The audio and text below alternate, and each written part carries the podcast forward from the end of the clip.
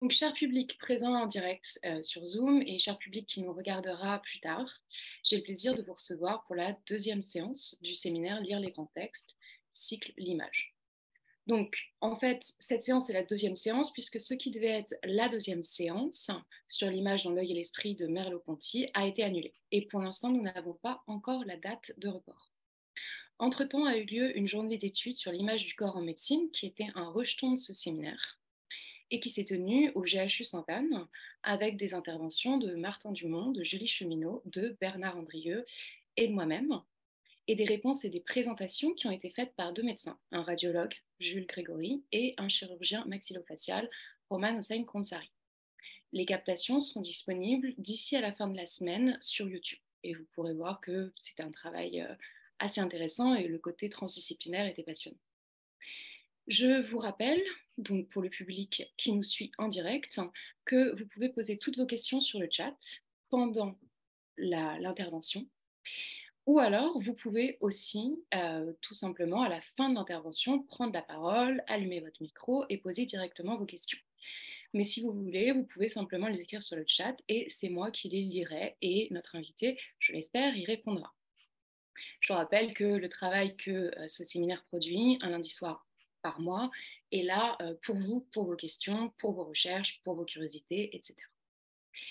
Donc, j'ai le très grand plaisir de recevoir ce soir Frédéric de Vignemont, donc Frédéric, tu es directrice de recherche au CNRS, Institut Jean Nico, EHESS, ENS, PSL.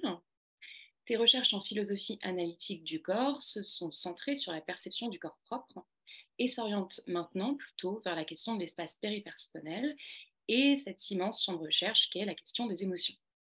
Tu as publié de très très nombreux articles et tu présentes ce soir Mind the Body, qui est un ouvrage non traduit en français pour les lecteurs et lectrices qui voudraient te lire en français, sortira bientôt Désenchanter le corps, qui est encore sous presse donc, et euh, qui donne un exposé de tes thèses de façon plus informelle. Cette séance du séminaire euh, Lire les grands textes, cycle l'image, est exceptionnelle à deux titres. Donc d'une part, tu es la seule philosophe analytique au programme de mon semestre, et j'espère que ta présentation euh, dans un séminaire qui a pour mission de se rendre accessible contribuera à donner un aperçu de ce qu'est la philosophie analytique, ce qu'ignorent souvent les curieux et curieuses de la philosophie française, et même, à vrai dire, les philosophes français dits continentaux, parce qu'il y a encore, hélas, souvent, un mur invisible, ou parfois très visible, qui semble empêcher euh, les unes et les autres de communiquer. Et d'autre part, puisque je disais que c'était exceptionnel à double titre, tu es ma seule invitée du cycle qui présente sa propre œuvre et c'est une occasion rare que d'avoir une philosophe qui nous parle de ses travaux. Dans des cycles antérieurs du séminaire, euh, je crois qu'avait été reçu Vincent Descombes, mais voilà, ça n'est pas systématique et c'est toujours une chance. Mind the Body est un ouvrage de philosophie analytique. Une, de ses une des caractéristiques de ta méthode est, comme tu l'indiques dans le premier chapitre, de considérer que les sciences cognitives, en particulier, me semble-t-il, la psychologie cognitive, donnent, par leurs expériences comme par leurs résultats, en quelque sorte, le contenu et les contours de ce dont doit rendre compte, doit rendre compte une analyse philosophique du corps. L'objet premier de ta réflexion, c'est la relation de l'esprit au corps. Donc le corps propre est à la fois un objet situé dans le monde, comme l'est le corps d'autrui, comme l'est une chaise, et en même temps, le corps propre est évidemment autre ou plus que ça. Donc ce corps, on peut le connaître via nos cinq sens extéroceptifs. On peut nous voir, on peut se voir soi-même, on peut se toucher, se goûter, se sentir et s'entendre, presque comme on peut voir, toucher, sentir, goûter ou entendre les autres objets du monde. Même si parfois ça demande certaines contorsions, si c'est le corps propre qu'on cherche à voir, toucher, goûter ou sentir, ou si par exemple dans le cas de la vue du visage, ça va demander un médium, donc un reflet, par exemple une étendue d'eau ou pour les contemporains un miroir. Ce corps, on en a aussi une autre connaissance que la connaissance qu'on a des objets extérieurs et surtout nous avons au corps propre une autre relation parce que la relation de connaissance n'épuise en aucun cas les modalités de relation au corps propre. Et il me semble que ton examen vise à cerner la nature de la relation au corps propre dans Mind the Body. Donc avant de t'écouter euh, présenter tes travaux, je voudrais donner un dernier mot de contexte et inscrire ta communication dans le séminaire. Donc, je vous rappelle que le cycle porte sur l'image au sens visuel, avec un sous-axe sur l'image du corps. Il me semble que Mind the Body est une œuvre importante sur ces questions, et, donc, et notamment à trois égards. Dans Mind Body, tu penses l'expérience corporelle selon au moins deux modalités, au moins. D'une part, les modalités d'accès sensoriel au corps, donc les bodily senses, et d'autre part, les représentations du corps.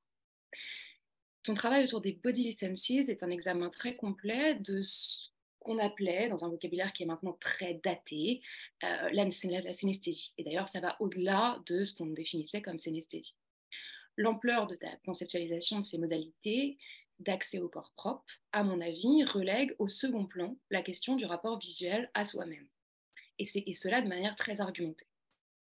Deuxièmement, ton travail autour des représentations du corps donne lui-même de sérieuses alternatives explicatives au modèle de rapport à soi ou à la connaissance de soi via une image visuelle. Et donc, il va nous permettre de réexaminer la question du schéma corporel et de l'image corporelle au sens de la psychologie cognitive et des neurosciences. Et troisièmement, quand la perception visuelle ou l'image sont convoquées dans Man the Body, c'est souvent, mais vraiment non exclusivement, hein, j'y insiste, mais souvent parce que tu montres que la vision est l'exemple à partir duquel se, construisent les paradigmes explicatifs que tu critiques. Alors bien sûr, ce n'est pas toujours le cas. D'une part, tu soutiens le fait que la relation au corps est multimodale et la vision fait partie de ces modalités. Et par exemple, pour donner un tout petit exemple très très local, tu avances notamment qu'il y a des expériences visuelles de soi-même qui sont protégées de tout risque d'erreur d'identification. Ce qui veut dire que donc, si on peut, dans un miroir, donc avec une vue de soi en troisième personne, manquer d'identifier son corps propre ou alors identifier un autre corps comme le corps propre, se tromper donc. En revanche, la vue que chacun a de son propre nez, elle, cette vue-là, ne peut pas mener à des erreurs d'identification du corps qui est vu, donc quand on regarde son nez euh, depuis ses yeux. Donc tout ton propos sur la perception visuelle et l'image ne va pas dans un seul sens. Cependant, on pourrait penser, à lire rapidement, que tu encourages une compréhension de la relation au corps qui s'affranchisse de la référence constante à la perception visuelle extéroceptive. Mais à ce titre, tu examines donc aussi la perception visuelle dans le rapport au corps d'une manière qui nous intéresse aussi. Voilà, j'espère que cette présentation t'a semblé euh, ressembler à ton ouvrage et à ce dont tu vas nous parler, et je te cède la parole. Eh bien, merci beaucoup Charlotte, merci pour euh, ce résumé plus que complet, mais aussi pour l'invitation. J'avoue que c'est un petit peu être embarrassant de parler au sein de cette série. Je suis loin de penser euh, que mon livre soit une grande œuvre. Euh, en tout cas, c'en est une petite et j'espère qu'elle fait faire quelques progrès à la connaissance que nous avons du corps propre. Euh, tu citais Vincent Descombes, qui peut-être avait lui aussi présenté dans cette série, et alors que c'était son propre livre. Et une petite ironie, parce qu'il était dans mon jury de thèse de doctorat, donc il semble que les choses se poursuivent dans une certaine continuité. Donc voilà, donc moi, ce que je vais faire, et comme vous l'a présenté Charlotte, c'est essayer de vous résumer un petit peu les grands axes et les questions qui m'animent d'essayer de mieux comprendre euh, la connaissance que nous avons de notre propre corps, en regardant d'un côté, bien entendu, euh, les théories avancées par les philosophes, mais aussi en regardant les résultats empiriques que l'on peut trouver en psychologie cognitive, mais aussi en neurologie et en psychiatrie. Et entre autres, je citerai un certain nombre de euh, cas cliniques qui, je pense, jette une lumière intéressante sur euh, la connaissance que nous pouvons avoir de notre corps. Donc, sans plus tarder, je vais juste, j'ai préparé une présentation PowerPoint et donc je vais juste euh, la partager avec vous. Euh, donc, voilà. Donc, ce que je vais... Donc, en gros, le titre pourrait être « Quelle image avons-nous de notre corps ?» Par image, euh, je n'entends pas que la notion visuelle d'image. En fait, comme vous allez le voir, ma notion d'image, c'est plus comme une image mentale, euh, une représentation interne du corps. Et nous allons voir comment les multiples manières qu'elles peuvent se décliner, mais ces représentations corporelles, mais aussi euh, leur rôle, pourquoi nous en avons besoin et comment elles peuvent finalement s'égarer et de telle manière que nous retrouvons avec en ayant conscience d'un corps qui ne ressemble pas du tout au corps que nous avons véritablement. Mais pour commencer, j'aimerais commencer avec Descartes. Euh, alors, euh, Charlotte a dit que j'étais une philosophe analytique. Je pense que d'une certaine manière, si vous voulez comprendre ce que c'est que la philosophie analytique, il faut juste revenir à Descartes. Descartes est le philosophe analytique par excellence, dont je me revendiquerai totalement. Il a cette méthode euh, claire et systématique allant d'une étape à l'autre de manière très posée, très progressive. Euh, et, donc, je pense que nous n'avons pas fait tant de progrès que ça par rapport à, son époque. Et donc, si vous voulez comprendre ce que c'est que la philosophie analytique, une philosophie qui est en dialogue avec les sciences, le meilleur exemple, je pense que c'est Descartes, qui lui-même était un grand scientifique.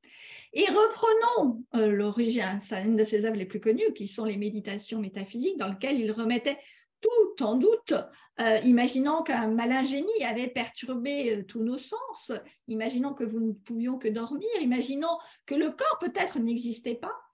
Et il en arrive à cette, à cette, conclusion qui est devenue très connue, cogito ergo sum, je pense donc je suis. Donc c'est à l'origine de son dualisme, du fameux dualisme cartésien qui oppose le corps et l'esprit comme étant deux substances pensantes, comme étant deux substances distinctes. Mais ce qui est intéressant, c'est que certes, il a ce dualisme, le corps et l'esprit, mais il veut aussi mettre l'accent sur le fait, un autre fait fondamental selon lui, que le corps et l'esprit sont unifiés. Et il dit ainsi, je cite, La nature m'enseigne aussi par ses sentiments de douleur, de faim, de soif, etc., que je ne suis pas seulement logé dans mon corps ainsi qu'un pilote en navire, mais outre cela, que je le suis conjoint très étroitement et tellement confondu et mêlé que je compose comme un seul tout avec lui. Et à l'époque, la princesse Élisabeth de Bohême avait euh, une époque donc où les princesses lisaient de la philosophie et écrivaient aux philosophes, avait répondu à Descartes testant un petit peu sur la théorie qu'il proposait. Donc, elle est beaucoup moins connue que Descartes, mais c'est une philosophe tout aussi excellente. Et elle, elle remarque que finalement, il a beaucoup parlé de la distinction esprit et corps, mais qu'il a dit très peu de choses finalement sur cette union entre l'esprit et le corps et comment nous pouvons faire un seul tout avec lui. Et donc Descartes répond à la princesse avec tous les honneurs qui doivent lui être rendus et en disant qu'elle a tout à fait perçu, mais que il avait conscience que s'il développait un petit peu trop cette, question de l'unité entre le corps et l'esprit, eh bien, les gens auraient pu croire que ça remettait un petit peu en cause son dualisme. Et donc, il avait préféré, d'une certaine manière, le mettre à l'écart pour, parce qu'il voulait surtout argumenter pour son dualisme plus que pour l'union du corps et de l'esprit. Mais il reconnaissait que c'était un fait fondamental. Et dans sa lettre, euh, il lui dit, euh, donc le 28 juin 1643, les choses qui appartiennent à l'union de l'âme et du corps ne se connaissent qu'obscurément par l'entendement seul, ni même par l'entendement aidé de l'imagination, mais elles se connaissent très clairement par les sens. D'où vient que ceux qui ne philosophent jamais et qui ne servent que de leur sens ne doutent point que l'âme ne meuble le corps et que le corps n'agisse sur l'âme. Donc j'aime bien cette citation parce que, en gros, le, je pense donc je suis, c'est par un long processus de réflexion, de l'entendement, alors, donc c'est une œuvre de philosophe. L'union du corps et de l'esprit, pas besoin d'être philosophe pour en arriver là. Tout un chacun peut en avoir conscience. Euh, et pour ça, il suffit de faire appel à nos sens. Pas besoin de réfléchir, nous en avons juste une, expérience directe. Alors, moi, la question que j'ai, c'est finalement, euh, d'une certaine manière, euh, c'est tout ce qu'il nous dit. Alors, on aimerait en savoir un peu plus. Il nous dit, bon, ben voilà, pas besoin d'y réfléchir, les sens vous disent tout. Euh, mais j'aimerais savoir exactement ce que les sens nous disent. Et ça va être là ma, ma question. Et c'est savoir si finalement nos sens, nos modalités d'accès sensoriel à notre corps nous donnent une telle connaissance de l'union de l'esprit et du corps. Et on va s'apercevoir, en creusant un petit peu, que cette union, finalement, elle n'est pas tout à fait facile à comprendre et que peut-être finalement, on a besoin des philosophes aussi et de l'entendement aussi pour la comprendre. D'une part, on pourrait dire qu'elle est très illusive et évanescente, cette union, parce que la plupart du temps, à moins que vous soyez en train d'écrire un livre sur le corps, vous réfléchissez très peu à votre corps, vous en avez très peu conscience. Votre journée est principalement occupée par ce qui se passe dans le monde externe et non par vos sensations corporelles. Donc, le corps est plutôt à l'arrière-plan de notre conscience, de manière, est conscient de manière très marginale, et nous en avons très très peu conscience, alors même que nous recevons énormément d'informations à son sujet. Mais c'est justement parce que nous avons toutes ces informations qu'il faut que cela reste à la marge de notre conscience. Car nous recevons constamment une multiplicité d'informations et de signaux qui viennent de notre corps. Si nous avions conscience de tous ces signaux corporels, eh bien, nous pourrions avoir conscience de ne rien d'autre, car ça saturerait notre champ de conscience et il n'y aurait plus de place pour quoi que ce soit. Or, imaginez, imaginez par exemple que vous êtes en train d'écrire un texto sur votre téléphone, comme maintenant tout le monde fait non-stop. Euh, êtes-vous en train, si vous étiez en train de réfléchir au mouvement de votre pouce, ou êtes-vous en train de réfléchir au message que vous êtes en train d'écrire. Bien entendu, il est plus important de se soucier du message que la sensation tactile du téléphone dans votre main. Donc, ce qui est important, c'est le monde externe et on ne doit pas se focaliser sur son corps, euh, ce qui fait que le corps reste à la marge de notre conscience. Mais une autre raison pour laquelle le corps reste à la marge de la conscience, c'est que finalement, le corps n'a pas besoin que nous ayons conscience de lui. De nouveau, une expérience toute bête, si je vous demande de descendre les escaliers en réfléchissant à un mouvement de vos jambes pendant que vous le faites et de votre buste et en faisant attention au contact du sol sur vos pieds et en faisant attention à tout ça. Très probablement, vous descendrez les marches beaucoup plus doucement et vous serez probablement aussi beaucoup plus maladroit. Car, en fait, quand on ajoute la conscience, euh, à, notre mode de fonctionnement et d'action dans le monde, eh bien, on devient beaucoup plus lent et on devient moins doué.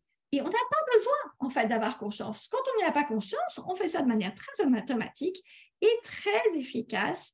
On est plus automatique et efficace quand on est plus efficace quand nous sommes en mode de pilote automatique comme mode réflexif. Donc, d'une certaine manière, le fait que nous avons peu conscience de notre corps est quelque chose de tout à fait positif et non pas un manque à pallier.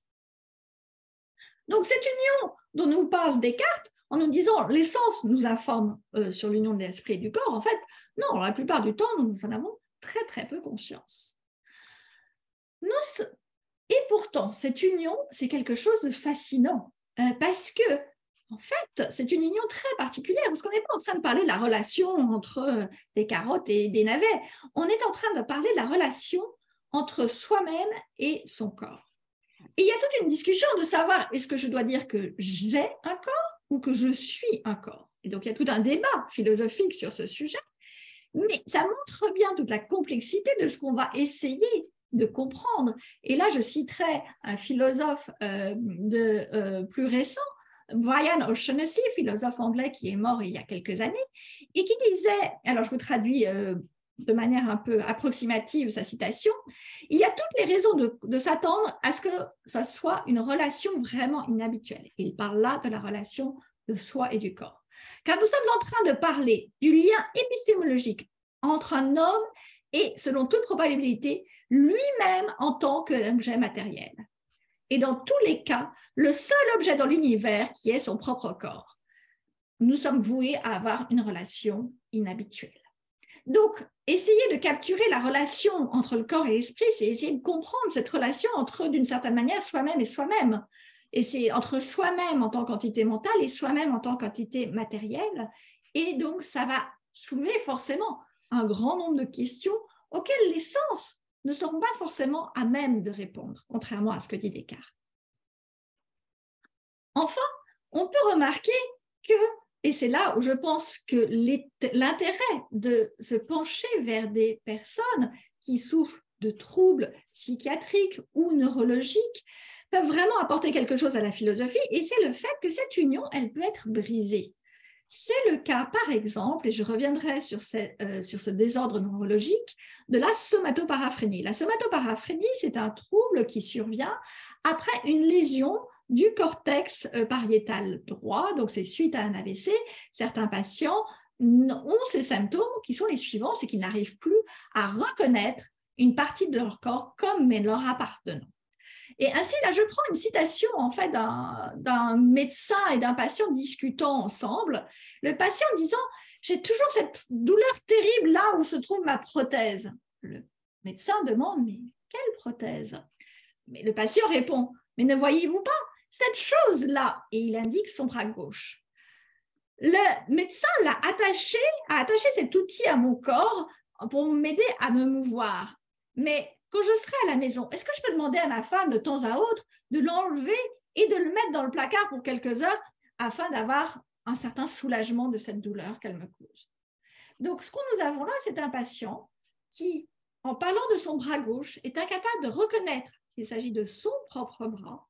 Il pense que comme il voit bien que c'est une forme de main, il va, et donc il pense que c'est une prothèse qu'on lui a attachée. Mais il pense aussi que ça peut s'enlever et qu'on peut mettre le stocker dans un placard. Ça vous montre bien à quel point l'union entre soi et le corps est fragile et qu'il faut essayer de comprendre pourquoi la plupart des cas, nous ne sommes pas comme ces patients. Donc mon livre, en fait, cherche un petit peu à répondre et à explorer ces différents aspects de l'union du corps et de l'esprit. Et euh, donc, il est paru en 2018, ça fait plus de quatre ans maintenant. J'ai mis un certain nombre d'années pour l'écrire, je dois dire. Euh, et il y a deux grandes questions qui euh, dirigent les grands axes de ce livre. La première, c'est quelle connaissance avons-nous de notre propre corps? Et la deuxième, c'est quelle est l'origine de la conscience de soi corporelle? Et je distingue les deux parce que, comme vous le verrez, je ne pense pas que toute forme de connaissance du corps soit forcément une connaissance de son corps comme étant le sien. Et donc, je pense qu'il faut vraiment faire la part des choses entre d'un côté la source de connaissance du corps et de l'autre côté la source de conscience de soi. Commençons par la première question. Qu'est-ce qui est à l'origine de la connaissance du corps propre? On pourrait dire, et je pense que Charlotte vous l'a très bien présenté dès le départ, que le corps propre, son propre corps, c'est l'objet que nous connaissons le mieux. Car après tout, nous avons euh, de multiples informations, de multiples canaux euh, qui nous informent constamment sur ce corps, sur chaque portion de ce corps. Alors, comme l'a dit Charlotte, il y a les classiques, les cinq modalités sensorielles, les cinq sens, et en particulier le toucher et la vision. Mais en plus de ces cinq sens traditionnels, il y a tout un nombre de modalités d'accès spécifiques et qui ne portent que sur le corps. Donc, quand on est enfant, on vous apprend toujours il y a cinq sens. Eh bien non, certains pourraient être en désaccord avec cette hypothèse et dire, bah, en tout cas, quand il s'agit du corps, il y en a bien plus, il faut en rajouter au moins quatre autres. Et il s'agit de la proprioception en premier lieu. Donc la proprioception est le sens de la posture du corps. Donc ce sont des basés sur des récepteurs sensoriels qui vont se trouver au niveau des tendons, des muscles, des articulations, et qui vous informe à chaque instant de la position, par exemple, de votre corps, par exemple, le fait que là, à l'instant présent, j'ai les jambes croisées, je n'ai pas besoin de regarder mes jambes pour le savoir, je le sais grâce à la proprioception. Une autre modalité d'accès qui est devenue très euh, dont on a beaucoup parlé ces derniers temps dans les médias, c'est l'interoception. C'est quand les gens, vous savez, dans les médias, on trouve quelquefois l'idée qu'il y a un troisième cerveau dans l'estomac ou que toutes ces viscères qui nous informaient constamment et qui seraient peut-être même l'ancrage de la conscience de soi. C'est l'idée que tous nos organes internes, en fait, sont associés à des récepteurs qui donnent l'état dans lequel notre corps, l'intérieur de notre corps se trouve. Donc, ça peut être aussi bien le fait, les signaux qui vont vous dire que vous avez faim, que vous avez soif, ça peut être aussi le fait que vous pouvez sentir votre cœur battre. Ça peut être la respiration. Ça peut être le fait que vous avez euh, une douleur au rein. Tous ces signaux-là sont euh, donnés par le système qu'on appelle l'interoception.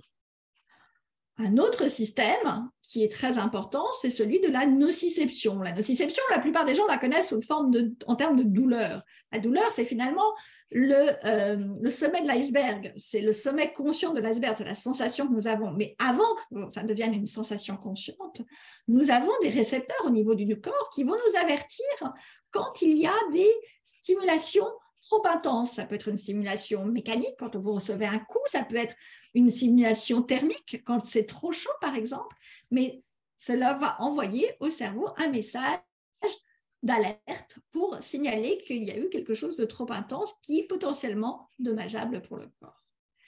Et enfin, il y a le système vestibulaire. Le système vestibulaire, c'est ce qui nous permet de garder l'équilibre. Euh, en fait, d'une certaine manière, c'est ce qui nous permet de savoir l'horizontal, le vertical. C'est ce qui nous permet aussi euh, de marcher droit. Euh, et on s'aperçoit de son existence la plupart du temps, on n'en a jamais conscience. C'est un sens très silencieux, si l'on peut dire. Et on ne s'en aperçoit finalement que quand on a le mal des transports. Parce que qu'est-ce que le mal des transports? En fait, c'est un conflit interne entre la vision qui vous signale que vous n'êtes pas en train de bouger et le système vestibulaire qui, lui, est sensible au mouvement. Le conflit entre les deux provoque euh, euh, les sensations de nausée, par exemple. Et c'est là où on prend conscience qu'on a quelque chose qui s'appelle un système vestibulaire qui correspond donc au sens de l'équilibre. Donc, ce qui est intéressant, c'est que donc on a cette multitude de signaux, d'informations sur notre corps, et que contrairement aux classiques cinq sens, ces signaux euh, ne fonctionnent tout le temps. C'est pas comme si, vous euh, voyez, pour voir, il faut ouvrir les yeux et vous pouvez les fermer et vous ne revoyez plus rien. Vous ne pouvez pas faire taire la proprioception. Ce n'est pas quelque chose que vous pouvez stopper, ni même l'interoception. Il n'y a aucun système vestibulaire. Ce n'est pas sous contrôle volontaire, contrairement aux autres formes de modalités sensorielles. Et euh, ce qui veut dire que vous recevez constamment ces informations. Alors, maintenant, on pourrait dire, bah, effectivement, Descartes a raison, on a tous ces, tous ces sens qui nous informent sur l'union du corps et de l'esprit. Est-ce que ça ne suffit pas? Bah, D'abord, il faut comprendre que ces sens, il y en a beaucoup, mais à la fin, si vous voulez pas être perdu dans un brouhaha et un chaos de signaux qui partent dans tous les sens, vous avez besoin de les unifier et de les intégrer ensemble. Donc, ce qui va se passer, en fait, c'est que euh, très souvent, ces signaux vont interagir entre eux pour essayer de donner une connaissance la plus fiable possible du corps. Euh, l'idée étant tout simplement que si vous avez quelque chose qui se passe dans le monde et vous avez deux témoins plutôt qu'un, eh bien, vous êtes plus sûr d'avoir un témoignage fiable. La même chose se produit pour le corps. Plus on a d'informations, plus l'information sera fiable. Et ça permet en outre de compenser les faiblesses de certains sens par un autre sens. En particulier, la vision va jouer un rôle très très important parce que la vision, c'est par définition le sens de l'espace. Et euh, pour tout ce qui est propriété spatiale, la vision est très très forte. Euh, contrairement, par exemple, à la proprioception. Et on va se retrouver avec ce paradoxe un peu étrange que, en fait, même si par la proprioception, donc je sais que mes jambes sont croisées, mais imaginez qu'un expérimentateur se soit amusé à me renvoyer une image de jambes non croisées. Eh bien, à ce moment-là, on s'aperçoit que ce que je vois contamine ce que je vais ressentir et que même si mes signaux proprioceptifs m'indiquent que mes jambes sont croisées, je risque de finalement ne plus les sentir croisées si j'ai cette vision que mes jambes ne sont pas croisées. Alors, là, c'est un cas où ça va m'induire en erreur, mais très souvent, au contraire, ça va m'aider et ça va m'aider à affiner. Par exemple, quand je veux attraper un objet, la vision de ma main, en plus des signaux envoyés par mes muscles et mes tendons, vont m'aider à avoir un parfait mouvement pour atteindre, par exemple, le verre. Alors, ça paraît un système assez optimal, mais la difficulté, c'est que chaque sens parle son propre langage, si l'on peut dire. C'est un petit peu, on se retrouve un peu finalement comme dans la tour de Babel, où tout le monde parle une langue différente et ne se comprend pas. Et sauf que là, on a besoin d'instaurer un dialogue. Donc, il y a un jeu à faire de traduction, de communication entre les sens pour aller au-delà des, euh, des différences entre eux. Et on s'aperçoit que ces différences peuvent être source de confusion et ce n'est pas si évident. Et je vais juste vous citer une expérience toute simple euh, qu'on a faite chez les enfants et qui montre en fait toute la complexité. Ça paraît évident, mais les choses en fait sont toujours beaucoup plus compliquées qu'on ne le croit. Donc, croisez les mains, voilà, c'est simple. Vous avez votre main droite qui se retrouve à gauche, votre main gauche qui se retrouve à la main droite, du côté droit. Pour vous, ça vous paraît évident. Mais en fait, chez les enfants, cela n'est pas toujours évident. Et même chez les adultes, on s'aperçoit qu'on nous aussi, nous pouvons nous tromper. Donc, L'expérience est toute simple. On, vous demandez à quelqu'un de toucher d'abord la, main d'un côté puis de l'autre, et il ne vous dit pas de quel côté il commence, et on vous pose la question, quelle main a été touchée la première? Eh bien, et on peut le faire soit les mains pas croisées, soit les mains croisées. Eh bien, sans surprise, c'est beaucoup plus difficile quand les mains sont croisées. euh, pourquoi On pourrait dire, bah, ok, s'il a commencé par la main droite, un toucher à la main droite reste toujours un toucher à la main droite, qu'importe que ma main droite soit à gauche ou non. Mais dans notre cerveau, les deux référentiels spatiaux sont euh, intégrés euh, l'un par rapport à l'autre. Et donc, nos sensations, elles ne sont pas localisées que par rapport à l'espace de notre corps. Elles sont aussi, une main droite reste une main droite, qu'importe où elle se trouve. Elles se trouvent aussi localisées par rapport au monde externe, le monde dans lequel nous agissons. Et donc, il faut constamment euh, transférer finalement ce que nous savons sur la géographie de notre corps, sur notre espace interne du corps, sur cet espace externe. Et dans l'idée que la main droite est à gauche, eh bien, c'est là qui va être source de confusion et on va pouvoir se tromper. Et c'est là où euh, les enfants, par exemple, vont avoir encore plus de mal. Et ce cadre externe, ce qui est intéressant, c'est qu'il est donné par la vision. Et comment le sait-on Eh bien, on s'en est aperçu parce qu'on a fait cette expérience avec des aveugles et avec deux types d'aveugles. Avec des aveugles qui sont nés aveugles, des aveugles congénitaux, et des personnes qui ont acquis une cécité tardive. Et on s'est aperçu qu'on n'avait pas du tout les mêmes résultats dans les deux cas. Les personnes qui sont euh, avec une cécité tardive ont exactement les mêmes problèmes et mêmes difficultés que les personnes voyantes. Donc, eux aussi doivent, euh, en fait, s'en un peu les pinceaux finalement entre la droite et la gauche. Les personnes qui sont nées sans la vue, quant à eux, quant à elles, n'ont pas de problème. Et pourquoi? Eh bien parce qu'elles n'ont jamais appris, n'ont jamais dû faire coïncider le monde, l'espace externe visuel avec l'espace corporel. Et comme elles n'ont jamais eu ce problème-là, elles n'ont jamais appris à refaire le transfert de l'un à l'autre, eh bien, elles ne trouvent pas de difficulté et que pour elles, un toucher sur la main droite est un toucher sur la main droite, qu'importe où la main droite se trouve. Et donc, elles ont moins de difficultés que les personnes voyantes. Un autre exemple euh, du rôle de la vision euh, sur euh, nos sensations corporelles se trouve dans ce qu'on appelle l'illusion de la main en caoutchouc. Alors, cette illusion qui est devenue, qui a été, qui a été découverte il y a de cela en 1998, et depuis, il y a eu de très, très nombreuses versions de cette illusion qui a été faite, en fait, est très simple. Devant votre propre main est cachée sur le côté, derrière un écran, et devant vous, vous voyez une main, une main basique en caoutchouc, toute moche. Euh, à l'origine, ça avait été fait avec une main d'Halloween, donc une sorte de main dégoûtante avec un peu de sang et on voyait les nerfs, etc. Vraiment quelque chose de très moche et donc pas du tout réaliste, mais qui ressemblait quand même à une main.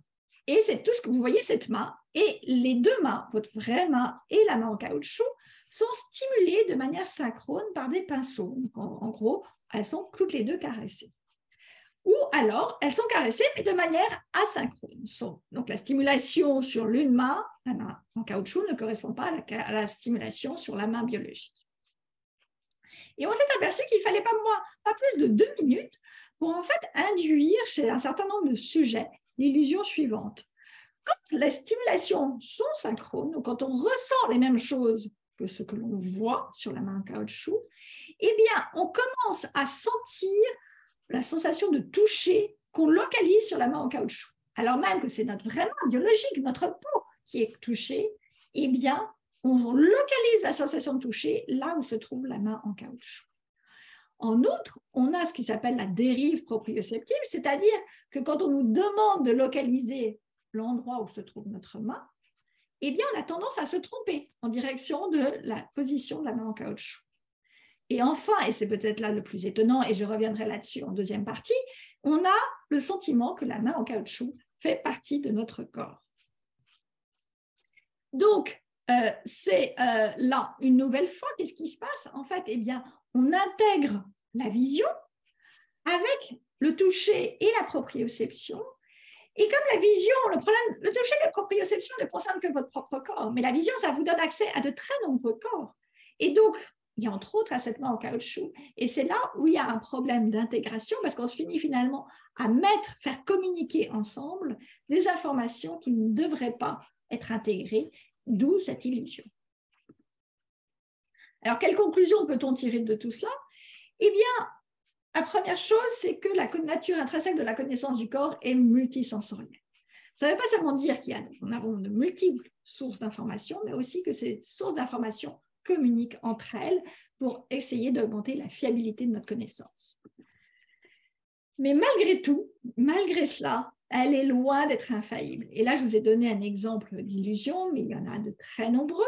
Euh, et on pourrait croire que le corps propre eh bien, serait immunisé aux illusions, que ce serait que la vision qui nous donnerait des illusions, mais non, même les euh, sens internes, les sens du corps, peuvent être aussi sujets à illusion. Et on s'aperçoit enfin que le rôle de la vision est à double tranchant. Alors certes, la plupart du temps, ça améliore nos sensations, ça affine la spatialité de nos sensations, mais ça peut avoir aussi un rôle négatif car en donnant accès à de multiples corps, pas seulement en outre, ça peut ouvrir la porte à des confusions possibles entre soi et les autres. Donc, qu'est-ce qui se passe? Ça veut dire qu'on peut se retrouver unifié à un corps qui n'est pas le sien, comme dans le cas de l'illusion de la main en caoutchouc. J'ai fait un petit peu le point sur euh, les sources d'informations sensorielles sur le corps, mais est-ce que cela suffit? Euh, pour revenir à Descartes, est-ce que vraiment nous savons, nous savons l'union du corps et de l'esprit par ces sens? Est-ce que ça suffit? Et je pense que, ce que je, ce que je défends dans mon livre, c'est justement que cela ne suffit pas. déjà beaucoup, mais cela ne suffit pas. Note, la connaissance de notre corps n'est pas seulement une connaissance qu'on pourrait dire empirique, basée sur nos sens seulement. En fait, elle incorpore d'autres éléments et nous allons voir pour cela, pour le montrer, un exemple tout simple. Prenons la taille de chacun des segments de notre corps. Nous savons, nous avons cette information, car autrement, nous ne serions pas capables de programmer nos actions. Donc, par exemple, de nouveau, je prends mon verre. Pour arriver à programmer correctement mon mouvement de saisie du verre, j'ai besoin de savoir quelle est la taille de mon bras, quelles sont les tailles de, de mon euh, avant-bras, de ma main, de mes doigts. J'ai besoin d'avoir toutes ces informations afin de pouvoir accomplir le mouvement. Et pour pouvoir le porter jusqu'à mes lèvres, j'ai besoin de savoir à quelle taille je suis euh, et où se trouve euh, ma tête par rapport à, à, mon corps, etc. Mais quelle est la source de cette connaissance métrique? Si je vous regardez l'homme de Vitruve de Léonard de Vinci, d'une certaine manière, vous avez la vision et ça peut vous donner cette information. Mais dans notre cas, on ne peut pas dire que on n'a que la vision, parce qu'autrement, comment pourrait-on expliquer le fait que les adolescents sont notoirement maladroits euh, en pleine poussée de croissance? Chez certaines personnes, comme moi, ça continue indéfiniment, hein. mais le fait est que quand les corps, les enfants grandissent, il suffirait qu'ils se regardent dans la glace ou qu'ils se regardent eux-mêmes, et normalement, ils devraient savoir quelle taille ils ont exactement, et ils ne devraient pas se cogner. Or, ce n'est pas du tout comme ça que ça se passe. Euh, ils continuent à se cogner, ils continuent à sous-estimer euh, leur taille, ils continuent à, euh, à, être maladroits et à échouer dans leurs actions. Eh bien, pourquoi? Eh bien, c'est parce que, en fait, la taille, c'est pas par la vision qu'on peut seulement la voir. En fait, la taille, déjà, vous ne pouvez pas savoir par la vision la taille de chacun des segments de votre corps. parce qu'il y en a toute une partie qui tout simplement ne sont pas visibles. Essayez de savoir la taille exacte euh, de, euh, de votre dos, eh bien, vous pourrez dire, bon, bah, c'est la même taille que ma taille de mon torse, mais d'un point de vue euh, subjectif, si je regarde là, ça va déformer et je probablement je ne serai pas si bonne que ça dans mon estimation. Donc, en fait, comment j'ai besoin quelle information j'utilise? Et en fait, on s'aperçoit que ce n'est pas une information sensorielle. Ça va plutôt être une information que je vais stocker en mémoire, que je vais construire en intégrant de très nombreuses sources d'informations. Et une fois que j'ai former cette représentation, je vais la stocker en mémoire et je n'aurai pas besoin à chaque fois de recalculer à nouveau quelle est la taille de chacun de mes membres. Donc, je la stocke en mémoire. Et dans le cas des adolescents, le problème, c'est qu'ils ne la mettent pas. Il faut mettre à jour parce qu'ils grandissent et ils grandissent beaucoup. Sauf qu'en fait, la mise à jour ne se fait tout le temps. C'est un petit peu comme nos téléphones. Vous savez, on a tout le temps éternellement cette demande de mise à jour. Là, nous avons ces représentations. C'est comme un système d'exploitation. Nous avons, sauf qu'il faut le mettre à jour, mais nous le faisons par palier. Et d'un coup, ça va fixer quelque chose, ça va fixer les, bugs et les erreurs. Mais entre-temps, l'enfant grandit encore et de nouveau, il faudra encore mettre à jour. Mais entre chaque phase de mise à jour, il y a un certain temps, ce qui explique pourquoi ils peuvent être maladroits. Donc moi, je milite pour une euh, position qu'on appelle le représentationnalisme, c'est-à-dire l'idée que nous avons des représentations mentales du corps, ou on pourrait appeler ça un modèle interne du corps. Donc l'idée est la suivante, et dire c'est que, ok, nous avons une grande richesse d'informations sensorielles sur notre corps, et nous avons besoin de structurer cette information parce qu'elle est aussi très complexe. Et nous avons aussi besoin de compenser les limites de ces informations, comme le fait que, par exemple, on n'a pas toujours d'informations sur les, euh, des informations métriques. Et donc, afin de faire cela, nous utilisons un modèle mental, une sorte de carte mentale de notre corps. L'objectif de cette carte, mais comme n'importe quelle carte euh, géographique, c'est que ça ressemble autant que possible à euh, ce qu'elle est censée représenter. Donc, L'objectif d'un modèle mental du corps, c'est qu'il ressemble autant que possible à la réalité biologique. Et pour ça, il utilise toutes les informations accessibles, des informations sensorielles, mais pas seulement. Il va y avoir beaucoup d'autres informations, et surtout des informations, par exemple, euh, motrices, mais aussi des informations affectives, et aussi des informations qui, seront, qui viendront, par exemple, d'influence sociale. Et ce qui est intéressant, c'est que ça va se construire graduellement pour se stocker en mémoire, et dans le processus de construction, ça va se détacher de plus en plus de l'origine sensorielle, des inputs sensoriels, jusqu'à en être totalement déconnecté. Et on s'en aperçoit tout particulièrement dans le cas des membres fantômes, du phénomène des membres fantômes. Alors, vous avez peut-être déjà entendu parler de ce phénomène, mais c'est le principe qu'il y a des personnes amputées qui continuent de ressentir la présence d'un membre, de leur membre qui est absent.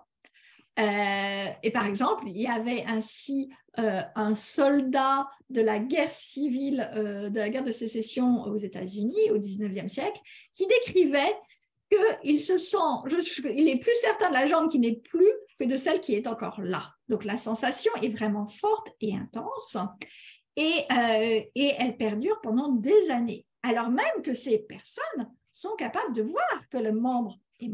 Ils ne sont pas délirants, ils sont au courant qu'ils ont perdu leur jambe, mais malgré tout, de l'intérieur, ils continuent à ressentir la présence de cette jambe. Pourquoi?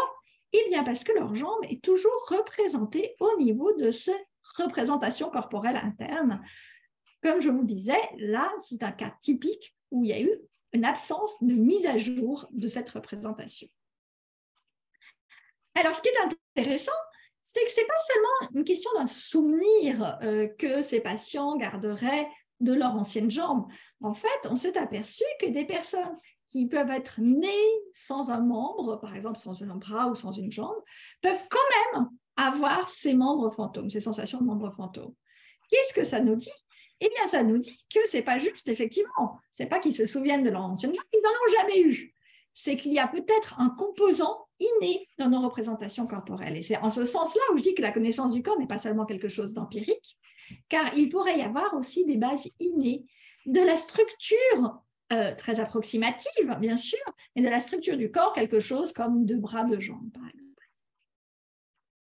Et ce qui est intéressant aussi, ce qui montre bien à quel point cette représentation interne du corps est détachée de nos informations sensorielles, c'est le fait que euh, ces personnes, très clairement, ne reçoivent plus de sensations de leurs jambes amputées, mais aussi nous pouvons avoir cette même sensation quand nous avons, sommes sous anesthésie. Alors, je ne sais pas si ça vous est déjà arrivé, mais quelquefois, quand vous allez chez le dentiste et qu'il vous anesthésie au niveau de la gencive, euh, vous en ressortez, vous avez l'impression d'avoir une joue qui, qui s'est multipliée et qui est terriblement enflée. Vous rentrez chez vous et vous voyez devant un miroir, et là, vous voyez en fait que votre joue est normale. Pourquoi avons-nous cette sensation? Ce n'est pas, nous ne sommes pas fous. Euh, nous savons, en fait, il s'est aperçu, c'est que quand on anesthésie, eh bien, on pourrait croire que notre joue, puisque cette anesthésie devrait disparaître de notre conscience, mais en fait, elle prend deux fois plus de place. C'est un mécanisme de compensation où, en l'absence d'input sensoriel, la représentation du corps prend le dessus pour représenter euh, la joue manquante au niveau sensoriel. Un autre exemple que je voudrais citer où on voit euh, malheureusement euh, comment la représentation du corps peut s'éloigner de l'information donnée par les sens, c'est le cas de l'anorexie mentale. Alors, c'est une des conditions euh, malheureusement très fréquentes dans la population qui affecte principalement les femmes et qui peut avoir des conséquences drastiques. Et on, considère, une manière de la définir, c'est de dire que c'est caractérisé par un comportement alimentaire anormal conduisant à une perte de poids allant jusqu'à 30 kg en quelques mois. Alors bien entendu, ça, ne vous dit pas du tout l'explication de l'anorexie, c'est juste comment de l'extérieur on peut arriver à diagnostiquer l'anorexie. Et alors, on s'est aperçu que les personnes, les patientes anorexiques, souffrent de ce qui s'appelle la dysmorphophobie. La dysmorphophobie, c'est en fait qu'elles perçoivent les frontières de leur corps euh, de manière différente de leur corps réel. Autrement dit, leur représentation interne, leur modèle interne de leur corps est perturbée et déformée. Et on s'est aperçu comme ça, quand on leur demande d'évaluer, par exemple, de se regarder devant un miroir et de dessiner les contours de leur corps, eh bien, elles vont avoir tendance à surestimer la largeur de leur ventre, de leurs hanches et de leurs cuisses. Et que malgré le fait qu'elles sont face à un miroir, ça ne permet pas de corriger ce biais. Ou alors une tâche classique, c'est de leur demander à quelle figurine elles, elles sont les plus proches et elles ont tendance à prendre plutôt du côté de l'extrême droite que de l'extrême gauche de ces dessins. Et donc là, de nouveau, ce n'est pas un problème sensoriel. Ces personnes n'ont pas des problèmes de vue, elles n'ont pas de problème de proprioception. Il n'y a rien, il n'y a pas de déficit sensoriel chez ces patientes, mais leur représentation corporelle est perturbée, probablement pour des raisons en partie de l'ordre de euh, l'anxiété et de motifs affectifs qui peuvent arriver à perturber, parce que comme je vous l'ai dit, ces représentations corporelles, certes, elles se construisent en partie sur la base de ce que nous disent les sens, mais elles font intervenir de très nombreuses autres influences qui peuvent à ce moment-là aussi les perturber.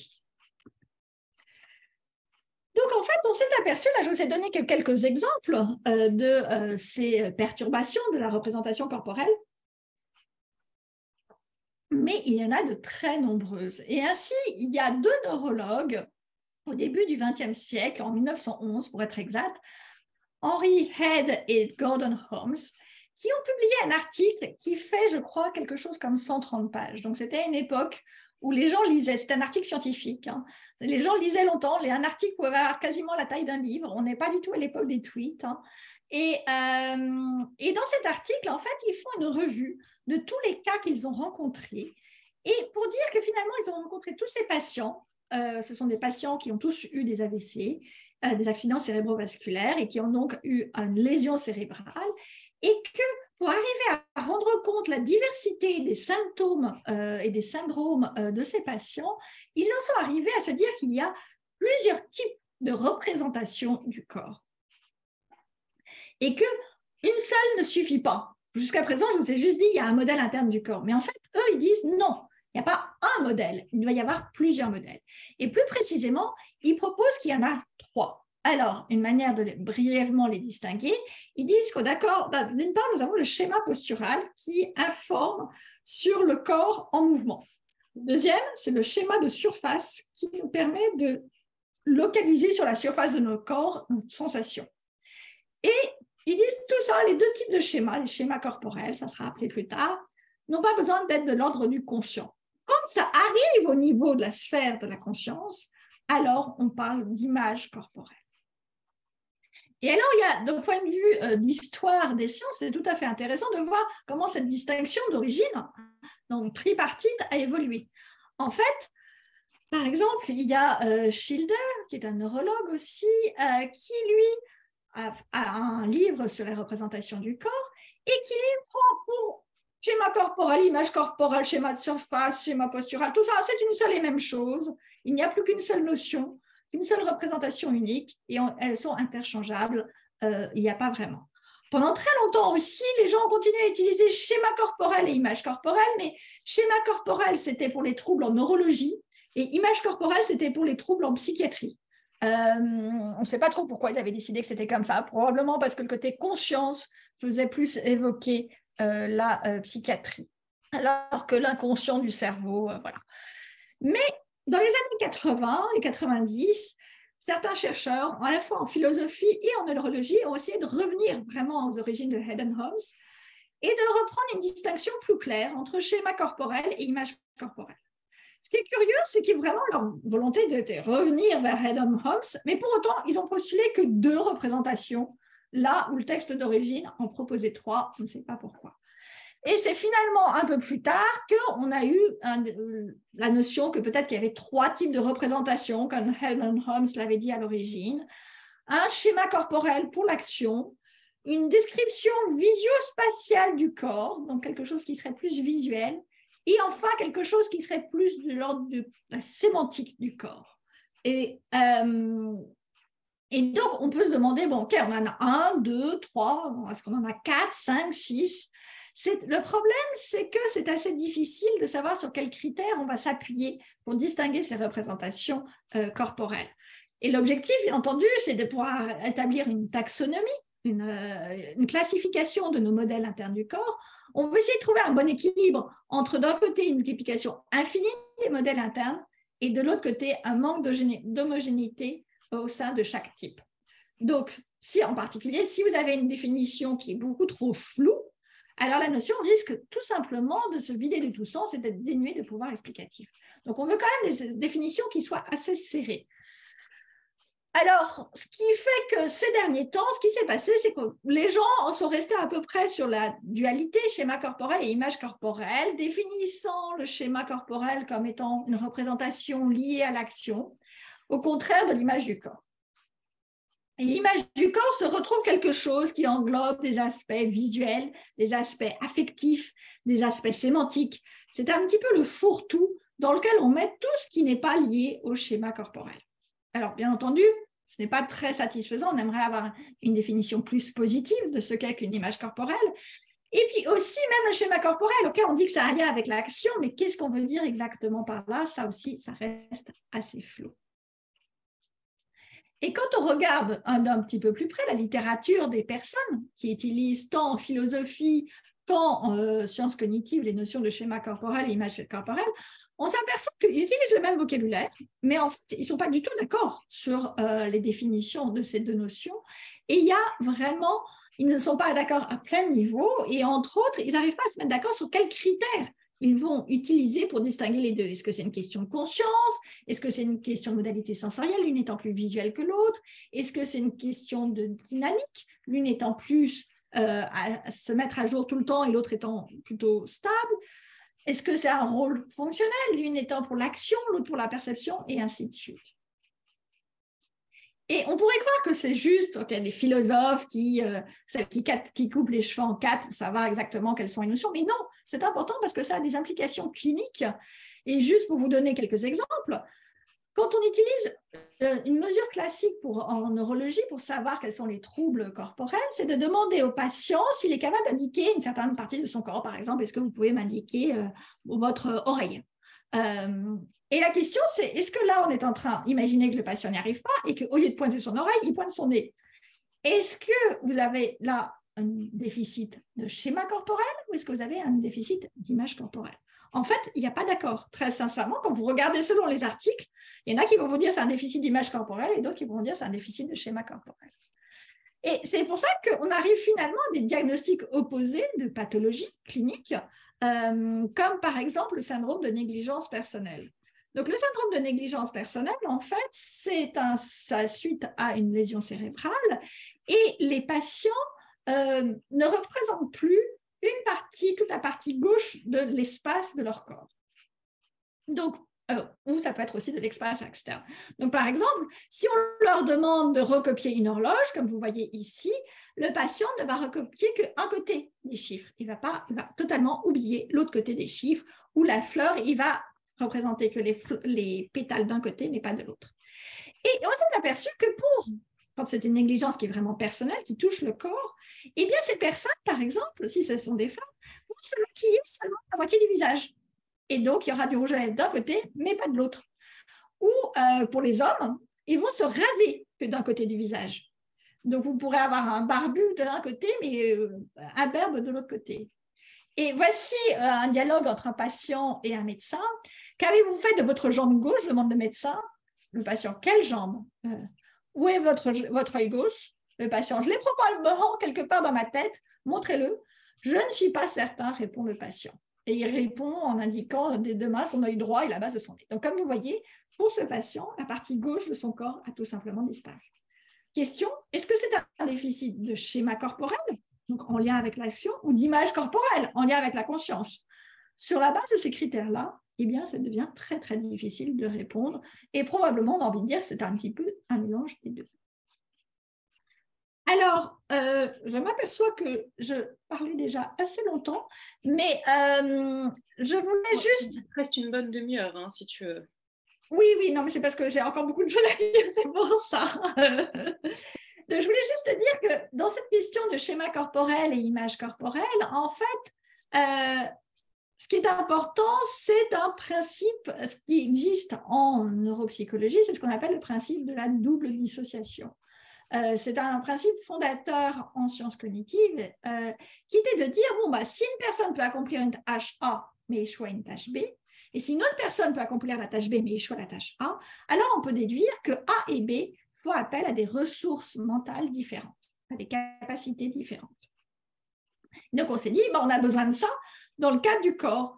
Et est-ce qu'on est capable de trouver des dissociations entre le corps dont nous avons conscience, qui serait calibré par l'image du corps, et le corps en mouvement qui serait calibré par le schéma corporel?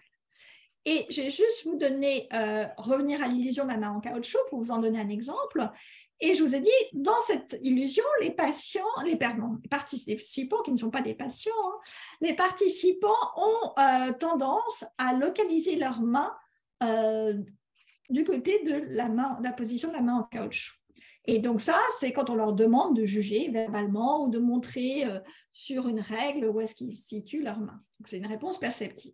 On se dit, bon, bah, qu'est-ce qui se passe si, au lieu de leur demander comme ça verbalement, on leur demande juste d'agir avec leurs mains, de faire une réponse motrice, et on mesure le mouvement exact pour savoir si finalement ça fait une différence l'illusion. Et on s'est aperçu, dans un cas euh, de manière très nette, en fait, Certes, les participants ont cette illusion, mais quand on leur demande d'agir, leur action est totalement immunisée à l'illusion. Autrement dit, ils agissent exactement de la même manière que s'ils n'avaient pas du tout l'illusion.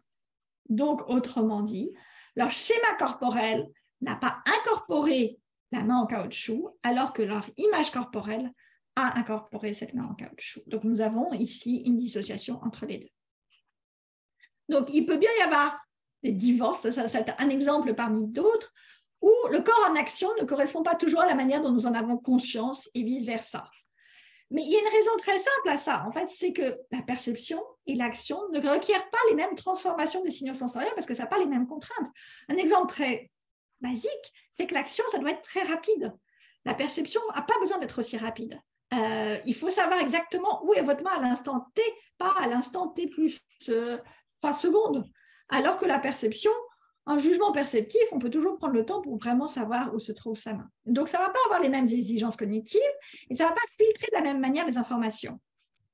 Et entre autres, on s'aperçoit que le schéma corporel a tendance à être plus fiable que l'image du corps. Pourquoi? Eh bien, d'une certaine manière, c'est un principe très pragmatique. Qu'importe ce dont on a conscience tant qu'on parvient à agir correctement. Autrement dit, il est plus important de pouvoir avoir attrapé un verre d'eau et de boire que de savoir exactement, euh, d'avoir conscience précisément de la position de ma main. Ce qui compte, c'est que je puisse voir.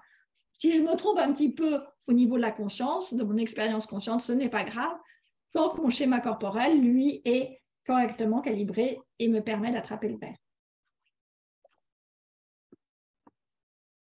Donc, sur la base de ces euh, informations, alors je suis un petit peu rapide, mais on peut donner une sorte de définition entre schéma corporel et image corporelle. Et j'aime bien dire que l'image du corps, finalement, c'est une sorte de peinture de l'huile à l'huile de la Renaissance dans toute sa gloire, quelque chose de luxuriant, de détaillé, de riche, euh, qui incorpore beaucoup de paramètres. Au contraire, le schéma corporel, c'est plus du type d'une sorte d'esquisse du corps finement tracée au crayon où il n'y a que ce qui est nécessaire et qui est redoutablement précise. Et la première, comme je viens de le dire, l'image corporelle peut s'éloigner de la réalité, mais le schéma corporel se doit d'être aussi précis et fiable que possible. Mais pour compenser cela, l'image corporelle gagne en complexité ce qu'elle perd en précision. Donc, on a plus d'informations dans l'image corporelle, mais elle est plus fiable dans le schéma corporel. Donc, juste pour répéter ce que je viens de dire, l'image du corps, c'est un contenu riche avec une large gamme d'informations, une plus grande tolérance à l'erreur, un format plus libre qui peut être visospatial ou conceptuel et qui a pour fonction unique de décrire le corps, alors que le schéma corporel, lui, a un contenu plus limité, restreint à ce qui est utile pour l'action, il ne va pas au-delà. Par exemple, la couleur de la peau, il n'y a aucune raison que ça soit encodé, ça soit représenté au niveau du schéma corporel, parce que la couleur de la peau n'a aucune pertinence pour l'action. Euh, la taille des mains, oui, mais la couleur, aucune importance, contrairement à l'image du corps. Et ça a un format, le format va être aussi différent. Ça va être un format qui doit être directement exploitable par votre système moteur. Et donc, il faut que ce soit dans un système, dans un format qui soit, qu'on appelle un format sensorimoteur, qui est particulièrement basique.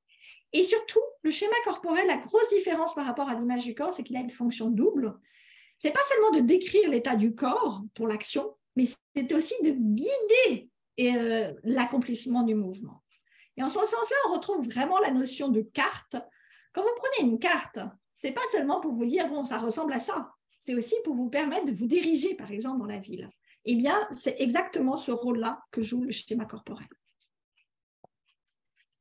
Alors, on pourrait dire d'accord, mais en fait, dans mon, il y a beaucoup d'objets avec lesquels mon corps euh, interagit pour agir. Euh, et par exemple, pour revenir à Head and Holmes, il faisait la remarque que même les plumes en haut du chapeau, on est en 1911, hein, pouvaient être ainsi intégrées dans le schéma du corps. Pourquoi disent-ils ça? Bah, C'est vrai que si, par exemple, vous voulez euh, passer sous une porte cochère, eh bien, il faut savoir à quelle est la hauteur de votre plume si vous ne voulez pas abîmer votre plume et donc vous penchez un petit peu. Donc, vous allez avoir besoin d'intégrer votre plume euh, sur votre tête au sein du schéma corporel. Alors la plume, c'est une chose, mais de manière plus euh, fréquente, ça va être les outils que nous utilisons. Nous agissons avec eux et nous avons besoin de les intégrer dans notre schéma corporel puisque c'est eux qui vont décider, c'est notre schéma corporel qui décide de la manière dont on agit. Mais à l'inverse, on ne veut pas intégrer n'importe quoi dans le schéma corporel et particulièrement, on ne veut pas intégrer le curseur sur l'écran. Euh, je n'ai pas envie de dire, certes, je peux le contrôler totalement, mais je n'ai pas envie de dire que ce curseur sur l'écran fait partie de mon schéma corporel. Donc, à quel point y a-t-il les limites de ce qu'est un schéma corporel? Eh bien, on pourrait dire que peut-être la limite, c'est qu'il faut quand même qu'il y ait une contiguïté physique avec le corps. Donc, certes, l'outil, le râteau que je tiens dans la main pour récolter les feuilles mortes peut faire partie de mon, schéma corporel, mais parce que je le tiens dans ma main. Et même si j'ai des gants, ça reste quand même une contiguïté physique. Alors que le curseur, entre le curseur et moi, il y a totalement une, euh, il y a un manque de contiguïté. Donc, on commence un petit peu mieux à comprendre la nature de ces représentations internes du corps. Maintenant, on pourrait se dire, est-ce qu'on ne peut pas les pousser encore plus loin? Finalement, là, je suis en train, j'ai dit, bon, bah, le corps, finalement, il faut le démultiplier. D'un côté, il y a le corps dont on a conscience, et de l'autre côté, le corps en action. Là, je suis en train de dire, bah, peut-être, en fait, même le corps en action lui-même n'est pas unifié, mais euh, dans certains cas, il pourrait y avoir des dissociations. Et ça serait ce que je, ce que je milite euh, dans mon livre, c'est je fais l'hypothèse qu'il y a une sorte de dédoublement interne au sein du corps agissant entre d'un côté le corps qui agit sur le monde, typiquement avec son râteau pour ramasser les feuilles, et le corps qui se protège du monde, typiquement quand vous avez mal et que par exemple vous retirez la main du feu. Et qu'en en fait, au sein du schéma corporel, il y aurait deux types de schémas corporels, le schéma, ce que j'appelle le schéma de travail, et le schéma défensif. Donc l'idée, par exemple, ça serait que le schéma de travail incorpore des outils, mais par exemple, il n'intégrerait pas euh, la main en caoutchouc. Euh, c'est pour ça que nous avons vu cette dissociation euh, plus tôt. À l'inverse, le schéma corporel, le schéma défensif, lui, incorpore la main en caoutchouc. On s'en est aperçu parce que on menace la main en caoutchouc, par exemple, avec un couteau et on s'aperçoit qu'il y a une réponse électrodermale qui est associée à l'anxiété, qui se produit uniquement quand les personnes ont l'impression que la main en caoutchouc fait partie de leur corps. Donc on pourrait dire, bah, dans ce cas-là, elle est intégrée au sein du schéma défensif, mais les outils, quant à eux, si vous les menacez, eh bien, vous n'allez pas réagir. Vous faites tomber votre fourchette, ça ne va pas vous faire sursauter. Donc, nous aurions comme ça, j'ai rappelé le principe de double dissociation, une jolie double dissociation entre l'outil et la main en caoutchouc pour argumenter en faveur d'une distinction conceptuelle entre le schéma de travail et le schéma défensif. Donc, juste pour résumer vite fait, certes, nous n'avons qu'un seul corps, mais en fait, il faut abandonner l'idée que nous n'avons qu'une seule représentation interne de notre corps, que le corps propre est unifié. En fait, je milite pour un dédoublement de cette représentation entre schéma corporel et image corporelle, et même au sein de schéma corporel, entre schéma de travail et schéma défensif. Alors après, je ne vais pas m'attarder là-dessus, mais ce qui est important de savoir, c'est que là, ce sont des distinctions conceptuelles. Dans la réalité, bien entendu, ces représentations euh, interagissent et se recalibrent mutuellement quand il y a un trop grand désaccord entre elles. Euh, et c'est pour ça qu'en fait, chez certains patients, c'est très difficile de dire si c'est un déficit de schéma corporel ou d'image corporelle, parce que ça ne fonctionne pas en isolation comme ça. C'est bien, entendu, il y a un dialogue perpétuel entre ces représentations, ce qui fait que très souvent, il peut y avoir des effets dominos, l'un conduisant au déficit, le déficit de l'un conduisant au déficit de l'autre, mais aussi des effets de compensation où l'un va essayer de compenser l'autre. Donc, juste, c'est ce que je viens de dire là. J'essaie juste d'accélérer un tout petit peu pour avoir le temps pour le reste. Donc, juste pour conclure cette première partie, les représentations en interne du corps ont pour fonction de corréler de manière fiable et systématique à la réalité biologique de notre corps. Mais même si c'est ça leur fonction, elles n'y parviennent pas toujours. Euh, elles ont pour fonction d'organiser et de structurer le brouhaha perpétuel de nos sens et la structure donnée ne va pas être la même selon le contexte de la perception ou de l'action, de la défense ou de l'exploration du monde. Et enfin, nous avons vu qu'à travers la distinction fonctionnelle entre schéma corporel et image du corps, le corps dont nous avons conscience ne coïncide pas toujours le corps euh, en action. Et je vais revenir à la notion de corps propre qui a été développée par euh, Merleau-Ponty, que Charlotte a cité au tout départ. Qu'est-ce que ça veut dire finalement? Est-ce que la notion, est-ce que le corps propre est dédoublé? Est-ce que le corps dont nous avons conscience, c'est ça le corps propre? Et le corps en action, ça serait quelque chose d'autre, ce qui serait un petit peu à l'opposé de ce que défendrait Merleau-Ponty. la question, donc, c'est un peu comment comprendre ce dédoublement dans une perspective merleau-pontienne? J'avoue, je ne sais pas, je ne suis pas une experte de Merleau-Ponty, mais je pense qu'en en fait, ça montre qu'il faut aller un petit peu au-delà de cette notion de corps propre qui revient encore et encore dans la littérature et les gens ne semblent ne pas pouvoir euh, la quitter. Mais je pense qu'en en fait, il est peut-être temps de la laisser de côté ou du moins d'en donner une définition plus claire. Maintenant, ce que je veux essayer de voir, c'est comment tout ça, comment vient se greffer la conscience de soi dans tout ce que je viens de vous raconter. Alors, je suis désolée, je vais sauter un tout petit peu, mais prenons un exemple très simple. Par exemple, quand je dis j'ai mal au dos, euh, j'ai le je de j'ai mal au dos qui exprime la subjectivité de mes sensations je m'attribue cette sensation d'avoir la mal au dos et c'est moi et nul autre qui a mal au dos. Qu'en est-il du dos? Qu'en est-il de la subjectivité du corps? Ce qui est intéressant de noter, c'est qu'en français, on dit j'ai mal au dos et on ne dit pas j'ai mal à mon dos. On peut à la rigueur dire mon dos me fait mal, mais spontanément on dirait j'ai mal au dos. En anglais, c'est quelque chose qui n'arrive jamais. On est toujours obligé d'utiliser un pronom possessif quand on utilise, quand on fait référence au corps. Donc on dirait euh, my back hurts or I have a pain in my back. On devrait toujours utiliser le pronom de la première personne. Et il y a cette question de le corps. Le problème, c'est qu'il y a un statut très intermédiaire entre le soi-objet et le soi-sujet. Donc, cette distinction, elle trouve son origine chez William James en 1885, qui fait la distinction entre le je et le moi. Et elle se retrouve chez Wittgenstein, qui différencie le soi comme sujet et le soi comme objet. Donc, qu'est-ce qu'ils veulent dire tous les deux par là? C'est à peu près la même distinction. Ils disent, ben voilà, quand on dit j'ai mal, la douleur, c'est une propriété privée auquel je suis la seule à avoir accès de manière privilégiée et je ne peux pas me tromper. Personne ne peut me demander, si je dis j'ai mal, quelqu'un ne peut pas me demander, tu es sûr tu es la personne qui a mal? Oui, bien sûr. Ça ne peut... Si je sens cette sensation, c'est forcément moi qui ai mal et personne d'autre.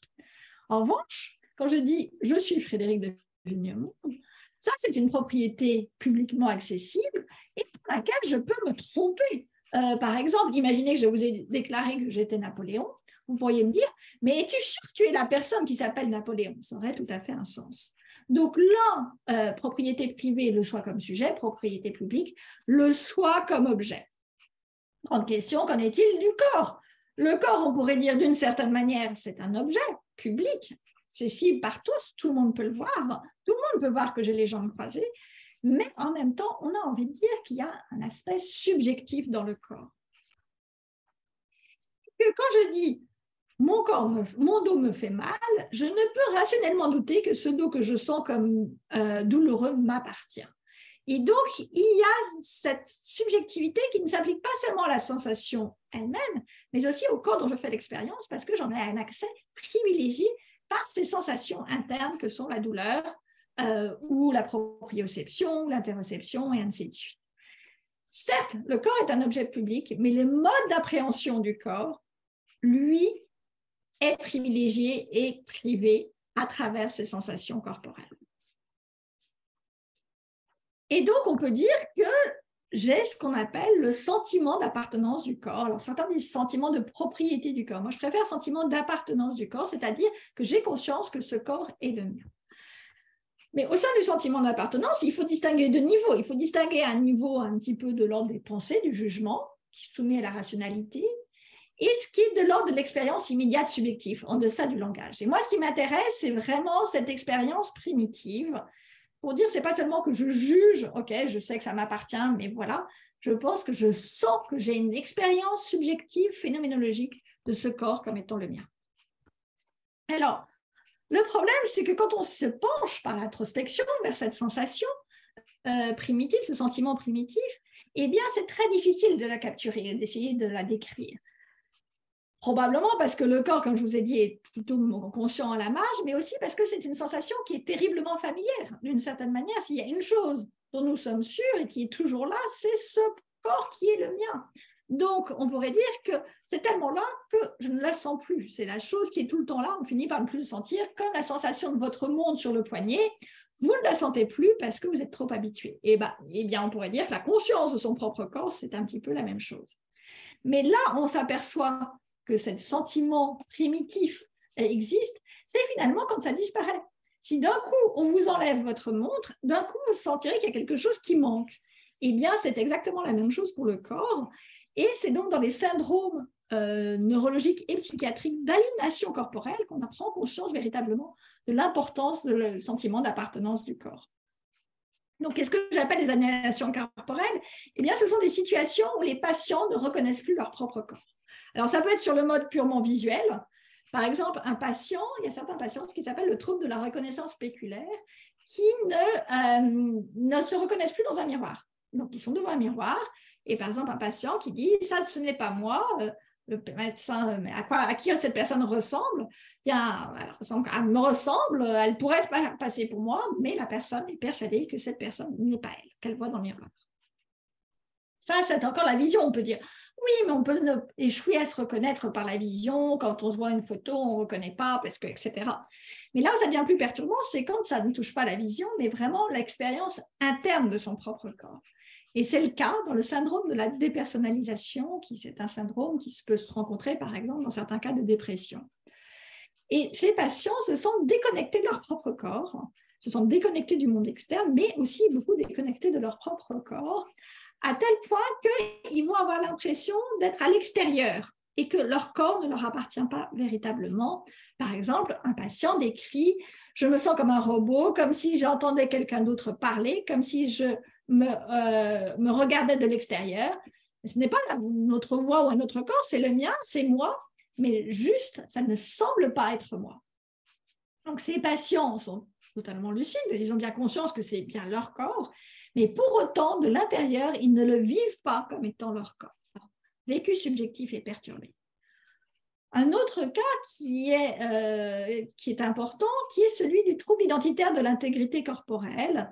Et ce sont des personnes qui euh, ne reconnaissent, qui en fait depuis le plus jeune âge, euh, disent et ressentent qu'il y a certaines parties de leur corps qui ne devraient pas être là, qui ne leur appartiennent pas et qui ne devraient pas être là. Et c'est très souvent le cas des gens. Donc, ils ont l'impression d'avoir des, ils ont des jambes. Ce sont des personnes qui n'ont aucun déficit organique ou physiologique.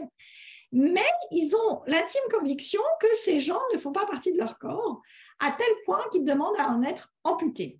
Et donc, c'est un vrai débat éthique, parce qu'il y a une vraie détresse psychologique de savoir si les médecins ont le droit d'accéder à leurs demandes d'amputer ces personnes qui donc se retrouveront euh, dans un fauteuil roulant, euh, juste pour soigner leur euh, détresse psychologique. Donc, peut-on causer une détresse physique pour soigner une détresse psychologique? C'est une question éthique, mais d'un point de vue de philosophe de l'esprit, c'est aussi une question de comment peut-on en arriver là, de ne pas reconnaître ses propres jambes comme étant les siennes, pour être prêt à les faire amputer. Et enfin, je reviens au trouble que je vous ai décrit au tout départ, la somatoparaphrénie. Euh, donc, je vous en ai déjà parlé, juste pour dire brièvement, ces patients sont vraiment convaincus que ce n'est pas leur main. Donc, par exemple, un patient lui demande de 1 à 10, à quel, sûr vous, à quel point êtes-vous sûr que ce n'est pas votre main? Le patient répond 10. Euh, et ils vont aussi l'attribuer à quelqu'un d'autre. Euh, donc, très souvent, ça peut être quelqu'un de leur famille ou quelqu'un de personnel soignant. Et ils vont dire, ah, c'est la, ma, nièce, par exemple. Euh, elle est tellement gentille, elle me l'a laissée pour me tenir compagnie. Euh, mais elle est un peu distraite, elle l'a oubliée.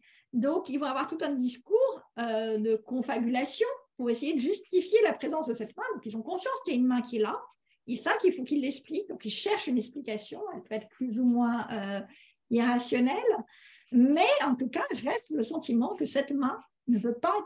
Il préfère dire que c'est quelqu'un qui a laissé sa main plutôt que de reconnaître que cette main leur appartient. Et ce qui est intéressant, c'est qu'on peut aussi avoir le cas inverse dans l'illusion de la main en caoutchouc, comme je vous ai dit. Alors ça, c'est mesuré par des questionnaires, mais aussi dans le cas de l'incorporation des prothèses. Donc, nous avons parlé des personnes amputées pour parler des membres fantômes, mais il y a aussi la possibilité de, euh, pour, les, pour les personnes amputées d'être appareillées. Et pour certains, quand l'intégration de la prothèse est, un succès, eh bien, ils peuvent avoir le sentiment que la prothèse fait partie de leur corps. Euh, par exemple, ce patient qui décrit qu'en fait, il n'aime pas trop quand les gens mettent leurs mains euh, sur son genou. Alors, il dit, je sais bien que c'est un genou artificiel, mais j'ai quand même l'impression que c'est vraiment mon genou. donc, dans ces cas-là, nous avons un cas de nouveau on a un sentiment d'appartenance qui est greffé cette fois-ci à un objet externe. Donc en gros, on peut avoir les deux cas. On peut avoir son propre corps qu'on ne reconnaît pas comme sien et on peut avoir un objet externe qu'on reconnaît comme faisant partie du corps. Donc ça soulève la question, quelle est la source du sentiment d'appartenance du corps? Est-ce que finalement ça va être nos sensations que nous ressentons? Est-ce que ça va être le fait que nous avons un contrôle sur le corps? Ou, et c'est là ce que je vais défendre à la fin, le fait que c'est un corps qu'il faut protéger pour survivre. Alors, je vais aller brièvement sur chacune de ces options. Prenons d'abord l'hypothèse que ce sont les sensations corporelles. Comme je vous ai dit, ça vous donne un mode d'accès privilégié à votre propre corps. Et on pourrait dire, bah, il suffit de ressentir une sensation du style douleur dans une partie du corps pour savoir que cette partie du corps vous appartient, parce que vous ne pouvez pas avoir mal dans le corps d'un autre. Donc, à ce moment-là, si c'est vraiment dans le côté des sensations corporelles qui seraient à l'origine du sentiment d'appartenance du corps, on pourrait dire que c'est l'image du corps qui serait au fondement du sentiment d'appartenance et de la conscience de soi corporelle. Le problème avec cette hypothèse, c'est que finalement, euh, ces patients que je vous ai décrits, un certain nombre d'entre eux ont encore des sensations corporelles. Et ils sentent dans leurs mains dites étrangères par eux des sensations. Ils peuvent avoir mal. Par exemple, vous vous rappelez ce patient que je vous ai décrit au départ, qui décrivait que sa main, en fait, était une prothèse et qu'il aimerait bien l'enlever pour avoir un peu de soulagement de sa douleur. Donc, il n'y a aucun doute qu'il a mal dans sa main. Mais pour autant, le fait d'avoir mal dans cette main ne, fait pas, ne donne pas l'impression pour lui que cette main est bien la sienne. Donc, malgré leurs sensations préservées, ces individus maintiennent contre toute attente que le corps ne leur appartient pas. Et quand on leur demande comment ça se fait, ils disent Oh, il y a des choses étranges qui peuvent arriver dans la vie. On peut se dire peut-être que c'est plutôt là ce qu'on est en train de louper, c'est l'action et que peut-être la subjectivité, elle vient vraiment dans l'action. C'est là où elle est la plus flagrante. Euh, c'est pour en revenir à Merleau-Ponty. Le soi, selon lui, ne se définit pas comme un je pense, comme le dit Descartes, mais comme un je peux. Et donc, l'origine de la subjectivité se trouverait dans l'action. Et on peut remarquer, ce qui va plutôt dans son sens, que la plupart des patients souffrant de somatoparaphrénie sont paralysés ou incapables de contrôler les mouvements de leurs mains dites étrangères. Donc, la conception qu'on pourrait défendre, l'hypothèse, ça serait que le corps pour lequel j'éprouve un sentiment d'appartenance est celui qui m'obéit quand je forme l'intention de me mouvoir, par exemple. Ça serait le corps tel qu'il est représenté dans le schéma corporel. Alors, le problème, c'est que, de nouveau, ça ne fonctionne pas totalement parce que on a nombre de personnes qui sont paralysées, hémiplégiques, mais qui pour autant continuent à ressentir leur corps comme étant le leur, même s'ils n'ont plus le contrôle de ce corps.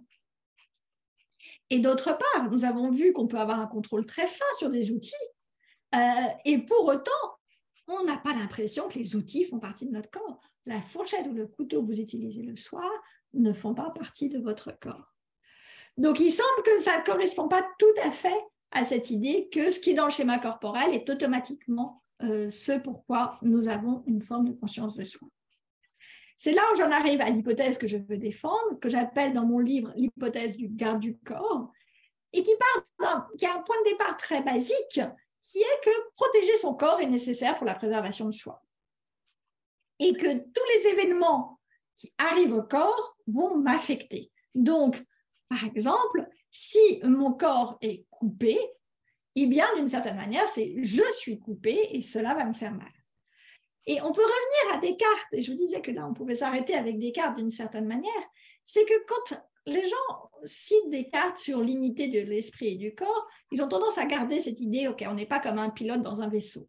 Mais ce qui est intéressant, c'est la sensation qu'il utilise pour faire référence à ça. Il dit, la nature m'enseigne aussi par ces sensations, de, ces sentiments de douleur, de faim, de soif ce n'est pas n'importe quelle sensation dont il parle, ce sont des sensations qui sont chargées affectivement.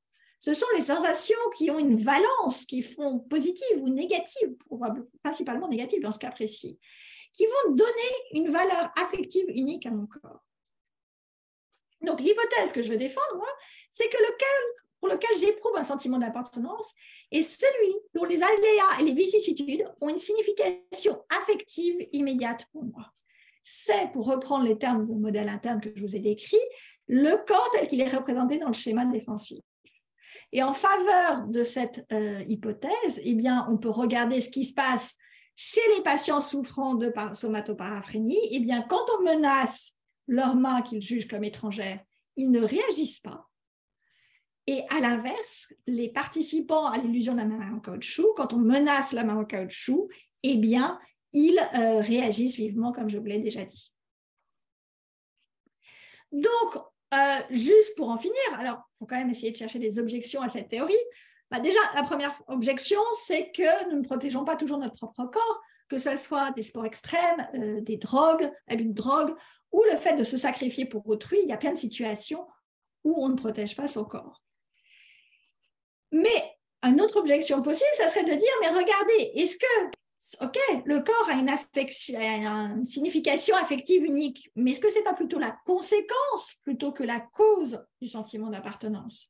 Est-ce que ce n'est pas parce que je sens ce corps comme étant le mien que ça lui donne une, une sorte de signification affective unique plutôt que dans le sens inverse? Alors moi, je vais essayer de répondre à ces deux objections. Euh, la première est de dire effectivement, de multiples facteurs vont intervenir sur le fait qu'on protège ou non son corps. Et donc, ça va prendre le pas sur un instinct d'autodéfense que nous avons tous. Mais malgré tout, si vous prenez l'exemple de, euh, que ce soit, prenons un exemple d'un pompier qui rentre dans un bâtiment en flammes, on pourrait se dire, il met son corps en danger. Oui, mais en même temps, il continue à faire très, très attention parce que s'il ne faisait pas attention à protéger son corps, eh bien, il serait mort dans la seconde, eh bien, il ne servirait pas à grand-chose comme pompier disons-le. Et de même, si vous prenez votre euh, cycliste qui dévale les VTT, en VTT les montagnes les plus folles, de nouveau, il va regarder chaque petit caillou. Certes, il se met en danger, mais en même temps, il va regarder chaque petit caillou pour essayer de tenir le plus longtemps possible sur son VTT. Donc, il y a quand même des signes de protection à un certain niveau. Et quant à l'objection selon laquelle euh, ça serait plus de la conséquence que de la cause, en fait, on n'a pas besoin de dire ça parce que quand on regarde moi, ce que j'ai dit, c'est que le schéma défensif était à l'origine de la conscience de soi. Ce schéma défensif, on peut tout à fait imaginer qu'il existe aussi chez des animaux euh, qui ne sont pas dotés de la conscience de soi, parce que c'est un mécanisme fondamental de survie. Ils doivent représenter leur corps et représenter le corps à protéger. Donc, on peut avoir ce schéma défensif sans avoir de conscience de soi. C'est uniquement chez l'être humain qui a une plus grande complexité, une plus grande subjectivité et réflexivité, que ce schéma défensif va donner lieu à une conscience de soi. On n'a pas besoin d'avoir la conscience de soi en premier pour se créer un schéma défensif. Donc, pour conclure, ce que j'ai voulu vous dire et ce que je répète en boucle dans mon livre d'une certaine manière, c'est que la conscience de soi corporelle n'a rien d'évident ou d'infaillible. On a l'impression que notre corps, c'est l'objet qu'on connaît le mieux, mais en fait, quand on s'aperçoit toutes les erreurs possibles, euh, on peut être impressionné et s'apercevoir qu'en fait, on est totalement euh, dans l'erreur sur qui, sur le corps propre. Euh, que j'ai essayé de montrer aussi que la conscience de soi corporelle trouve son origine dans le besoin de se protéger pour survivre et qu'elle n'a de sens que pour un corps agissant. Si vous ne pouvez pas vous mouvoir, imaginez que vous soyez totalement né paralysé, hein, à ce moment-là, euh, ça perdrait de son sens euh, et il n'y aurait plus besoin de savoir quel corps protéger puisque vous ne pourriez rien faire pour le protéger. C'est donc dans le schéma corporel qu'elle s'ancre et non dans l'image du corps. Mais j'ai aussi montré que ça n'avait de sens, cette conscience de soi, que par un corps qui souffre et aussi euh, qui peut se réjouir. Et le sentiment d'appartenance du corps, la conscience de soi, je pense donc qu'il faut la comprendre en termes affectifs. C'est véritablement un sentiment affectif. Alors, je ne suis pas en train de faire une déclaration d'amour au corps, je dis juste que tout un chacun a ce sentiment affectif de la signification particulière de son propre corps. Et c'est ça qui est au fondement de la conscience de soi. Je vous remercie à tous pour votre attention pendant cette longue heure et demie. Euh, comme l'a dit euh, Charlotte, euh, j'ai essayé d'écrire un livre sur toutes ces questions-là en français qui doit paraître chez Odile Jacob. Ce ne sera pas forcément. Alors, le titre est le bon. La couverture ne sera pas forcément celle-là à la fin. J'aime bien cette couverture, mais ce n'est pas forcément celle-là qui va finir. Et ça devrait paraître en mars 2023. Je vous remercie à tous. Merci beaucoup Frédéric pour cet exposé incroyablement complet. Alors, première remarque complètement euh, à chaud sur, euh, sur la fin de ce que tu viens de dire dans, cette continuité-là. En fait, ta distinction entre schéma de travail et euh, schéma défensif m'a permis à moi, bon, peut-être que tu l'interpréterais pas dans ces termes-là, mais moi, ça m'a permis d'enfin donner une explication à un phénomène que je, me, que je ne m'expliquais pas, à savoir pourquoi est-ce que mon chat court après sa queue Ce qui me laissait supposer, non, mais ce qui me laissait supposer qu'il avait d'abord une image, une image de soi, une image corporelle de soi catastrophique, mais même un schéma corporel plutôt quand même mal conçu, hein, puisque bon, il comprenait pas. Et en même temps, s'il doit passer euh, dans, s'il doit se dans une porte au moment où elle se ferme, etc., il ne coince jamais sa queue nulle part. Quand il saute sur le manteau de la cheminée, sa queue ne vient pas frapper un, verre et le faire tomber par terre, etc. Et alors, en réalité, si on pense, en, disant, j'ai eu cette idée que peut-être qu'il y avait enfin une explication, à savoir son schéma de travail, pas terrible, mais ce qui vient en premier, c'est le schéma de défense. Et en fait, il, a les ressources de, représentation, on va dire, de, de, la protéger d'une attaque, cette queue qui n'intègre pas, mais en revanche pas les ressources de pouvoir, euh, quand il la saisit visuellement ou même quand il la sent derrière lui, comprendre qu'elle est différente de lui. Je ne sais pas si ça te parle, si tu t'es déjà posé cette question. Bah, en fait, la question de la conscience de soi chez les animaux, c'est toujours déjà compliqué. Hein. J'avoue, j'ai tendance à ne pas trop m'y aventurer. J'aime bien euh, me parler par exemple de, la sauterelle où là je suis à peu près sûre qu'il n'y a pas de conscience de soi et que je vais avoir personne qui va me sauter dessus en m'expliquant que si, il y a de la conscience de soi. Euh, pour le chat, j'avoue que je n'ai aucune idée de savoir s'il y a de la conscience de soi. Mais en tout cas, même la sauterelle a un schéma. Il y a, des, il y a eu des expériences qui sembleraient montrer que même la sauterelle a un schéma défensif et représente son corps dans un schéma défensif. Donc, a fortiori, ton, ton chat aussi. Euh, et que euh, la question, c'est est-ce qu'avec sa queue, il peut arriver à... Alors, moi, je n'ai pas de chat, comme tu peux le voir. Est-ce qu'il peut attraper des choses avec sa queue? Ou est-ce qu'il peut utiliser sa queue pour agir sur le monde? C'est ça qui serait intéressant pour savoir le schéma de travail. Euh, Et ça euh, Non, non. Enfin, je ne pense pas, j'ai jamais vu un chat l'utiliser. mais en revanche, euh, d'où des comportements parfois aberrants, comme le fait de courir après. Mais en revanche, ils savent la défendre il l'intègre au moment où il s'agit de la défendre. Et cette, en fait, cette dissociation m'avait toujours étonnée. Et ton livre donne des pistes euh, explicatives. Et les, les sauterelles ont des schémas de travail? Pardon? Tu viens de dire que les sauterelles avaient des schémas euh, corporels défensifs. Elles ont des schémas de travail? Alors, les je ne sais pas. Je sais juste que le truc, c'est comment tu. Euh, la, la, grande question expérimentale, c'est comment tu testes ça. Mhm. et pour tester le côté défense, c'est un peu. Finalement, ce qui est étrange, parce que chez l'être humain, en fait, on s'est focalisé sur le schéma corporel de travail. Et donc, éternellement, on demande au sujet d'attraper des vers, d'utiliser des outils. Donc, c'est toujours là-dessus. Il y a très, très peu d'études qui sont faites sur le côté défensif. Alors, euh, mais on peut comprendre pour des raisons éthiques. On ne va pas menacer les participants. Euh, c'est quelque chose qui demande voilà, un accord éthique un peu plus compliqué. Euh, alors que chez les animaux, où là on a un peu moins de scrupules, on va aller plus facilement les menacer pour voir comment ils réagissent. Et à l'inverse, on n'a pas ces mouvements, alors si on prend que ce soit la sauterelle ou même le chat, de saisie tel qu'on peut l'avoir euh, chez un être humain. Donc, c'est plus difficile de tester le schéma euh, corporel euh, de travail chez nombre d'animaux. Ça ne veut pas dire chez tous, hein, et bien entendu, on peut trouver des choses. Mais, mais la plupart des études se sont focalisées sur le côté défensif chez les animaux. À part, alors, chez les animaux, je dis des animaux, mais bien entendu, la différence à faire, c'est chez les singes, où là, tu trouves aussi bien de l'un que de l'autre. Hmm, d'accord. Alors j'enchaîne sur une question méthodologique parce en rapport avec ce que tu viens de dire. Euh, quand tu, euh, est-ce que tu travailles, est-ce qu'il t'arrive de commander des expériences, des expérimentations en psychologie cognitive, ou est-ce que tu travailles systématiquement sur des données qui sont produites indépendamment euh, de ton interrogation? Et est-ce voilà, est-ce que par, parce que j'imagine par exemple, là tu viens de dire que tu ne savais pas s'il y avait un, un schéma corporel de travail chez la sauterelle, euh, est-ce qu'il y a des situations où tu peux comme ça euh, commander cette enquête-là ou est-ce que tu dois toujours fonctionner par rapport aux travaux de psychologues Alors, commander jamais. D'accord. Commander jamais. Euh, j'ai juste la chance d'avoir un certain nombre d'amis qui euh, travaillent en psychologie cognitive et euh, avec qui je suis ravie d'échanger et je peux leur dire au détour d'un dîner et à propos, je serais curieuse de savoir et ça peut euh, dégénérer, le dîner peut dégénérer en expérience. voilà, donc je me retrouve ainsi, j'ai la chance d'avoir ces amis et d'être collaboratrice sur un certain nombre d'articles expérimentaux dans ces cas précis. D'accord. Et après, euh, ce qui, pour moi, est un rôle important pour les philosophes quand ils travaillent dans ce domaine, c'est d'avoir un impact sur la communauté scientifique. Euh, et donc, c'est vrai que ça me fait plaisir quand quelquefois, euh, alors j'ai eu comme ça des travaux qui ont été faits et qui étaient d'une certaine manière une réponse à certains de mes articles.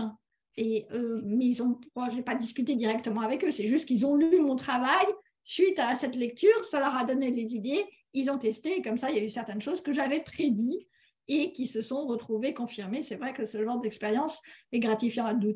D'une part, parce que j'avais raison, et ça c'est toujours gratifiant, et d'autre part, parce que ça veut dire que euh, il y a toujours un peu le complexe du philosophe qui a l'impression de parler dans sa petite bulle euh, avec trois philosophes et que personne d'autre ne s'intéresse à, son découpage de cheveux en quatre. Et c'est vrai que c'est toujours agréable de découvrir que ça peut avoir un intérêt au-delà de la petite bulle de philosophe. Mais à la limite, on peut même. Alors oui, j'ai vu votre, euh, j'ai vu votre question, euh, Annette. Euh, je, je, donnerai la parole ensuite. Je continue un petit peu.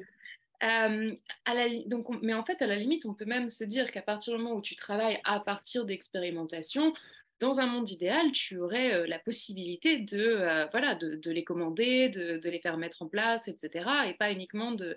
Parce qu'il il doit y avoir des biais dans la récolte de données qui correspondent aux biais de la chercheuse ou du chercheur qui a récolté ces données et qui, toi, euh, te rendent moins clair certaines de la lecture de ces données. Alors ça, je ne suis pas d'accord la psychologie cognitive, une neuroscience cognitive, justement, elle semble, alors je ne dis pas que ce soit parfait, hein, mais euh, c'est contrôlé de telle manière qu'on évite euh, tout biais euh, possible.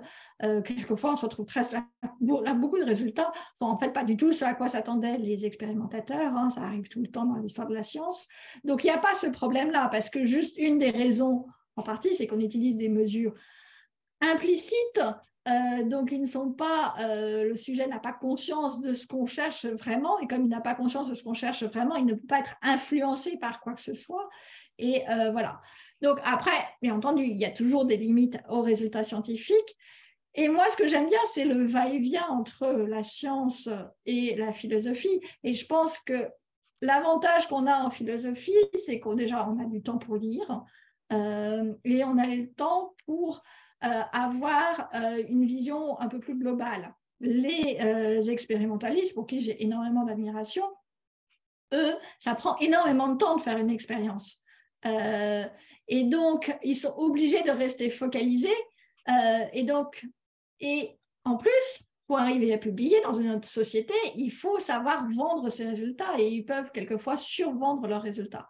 Donc l'idée, c'est de faire une sorte de constant aller-retour où effectivement, les philosophes euh, peuvent permettre de donner peut-être un cadre théorique, c'est ce que j'ai essayé de faire dans mon livre, à un certain nombre de résultats expérimentaux, mais à l'inverse, et donc ça, qui ont nourri ma réflexion, mais à l'inverse, moi j'espère nourrir leur, euh, leur réflexion à eux pour euh, aller dans certaines directions expérimentales qui n'auraient pas spontanément. Mais c'est surtout, quoi, je pense que à la fin, ça reste à la, vraiment des rencontres avec des scientifiques qui font que dans le discours, dans le dialogue, c'est vraiment un truc platonicien. Quoi. C'est dans le dialogue, c'est là où les idées vont émerger. On ne peut pas être tout seul dans, son petit coin et puis arriver avec les idées et puis les autres vont faire le travail. C'est pas comme ça que ça marche. C'est on discute et on échange et, euh, quelque chose, quelquefois, peut marcher euh, suite à ça. Et donc, en fait, ce travail, il se fait de façon heureuse euh, pour toi, c'est ce que tu nous dis. Le fait que moi, j'avoue que je préfère le côté philosophique que le côté expérimental euh, parce que je trouve que l'inconvénient de la science, c'est que quand on, ne trouve rien, on ne peut rien conclure. Quand on a essayé une expérience et il n'y a aucun résultat significatif, on ne peut pas tirer de conclusion parce qu'on ne sait pas pourquoi. Et ça, ça ne montre vraiment rien. Alors qu'en philosophie, cherches à développer une hypothèse et tu euh, essayes tout, et puis à la fin, tu t'aperçois que ton hypothèse ne tient pas la route, eh bien, tu as appris quelque chose. Certes, tu as passé des jours et des semaines sur ça, mais tu as quand même appris quelque chose que ça, c'est faux. Alors qu'en science, tu peux passer des mois sur quelque chose et tu n'auras rien appris. Donc, je préfère la philosophie pour ça. Si euh, on euh, passe beaucoup de temps de toute façon, mais au moins, on apprend beaucoup plus de ses erreurs.